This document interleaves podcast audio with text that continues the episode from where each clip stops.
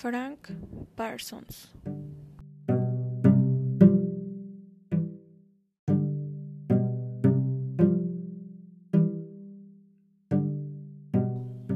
Nace en 1854. Fue un ingeniero y asistente social. Abrió una residencia para jóvenes en busca de empleo. La elección de un empleo, según Parsons, se va a realizar desde el conocimiento de sí mismo.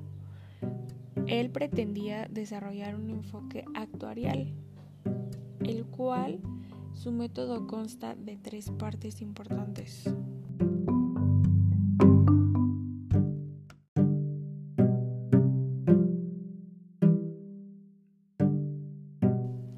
El primero es conocerte profundamente a ti mismo.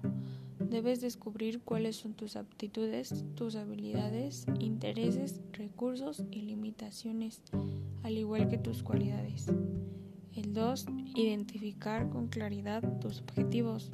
Debes de tener claro los requisitos y las condiciones para el éxito, las ventajas y desventajas de las compensaciones oportunidades y perspectivas para las diferentes salidas profesionales.